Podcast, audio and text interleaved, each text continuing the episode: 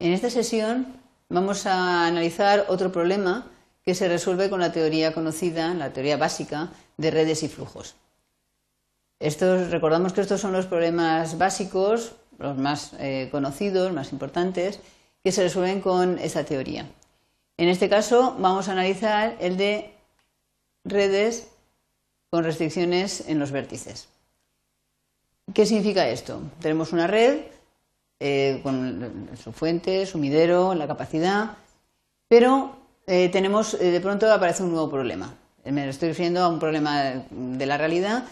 Uno tiene el, problema que ha dado lugar a esa, la situación que ha dado lugar a esa red y en uno de los vértices que representará determinada situación, por ejemplo, imaginemos que tenemos una estación de bombeo en una entre una plataforma petrolífera y una refinería, pues esta estación se estropea y entonces no puede bombear la cantidad de, petróleo correspondiente.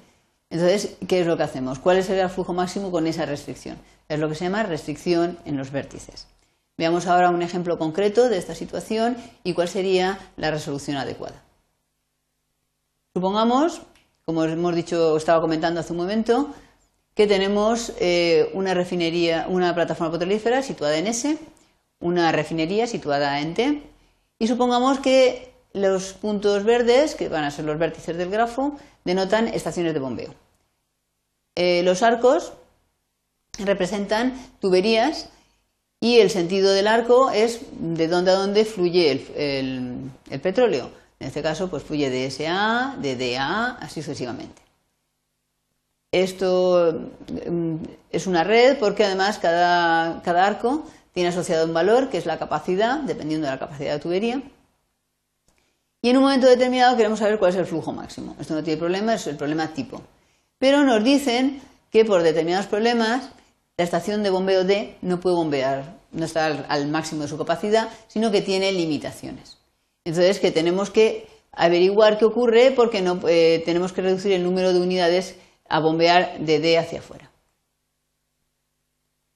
Bien, eh, fijémonos que D bombea hacia T y hacia A. Esta es la situación, la he extraído del grafo original para verla mejor.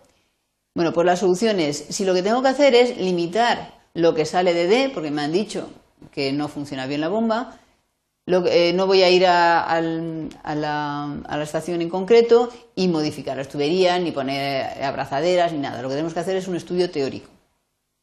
Bueno, pues lo que podríamos hacer es inventarnos un vértice ficticio.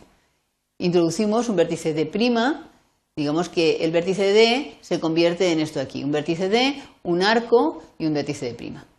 ¿Qué es lo que conseguimos con esto? Que si me dicen que en la estación de prima solamente puede bombear, por ejemplo, 5 unidades, si nosotros a este arco ficticio le ponemos como capacidad 5, ¿qué ocurre? Que como mucho entrarán en de prima 5, y por tanto saldrán 5, con lo cual ya veo que la estación no va a tener una afluencia de petróleo mayor de la que puede bombear y no va a haber problemas.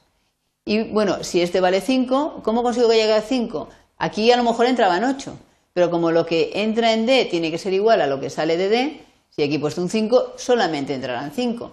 Con lo cual, de forma teórica, ya estoy controlando la situación. O sea que todo esto lo que hay que hacer es llevarlo al grafo original, me quedaría de esta manera.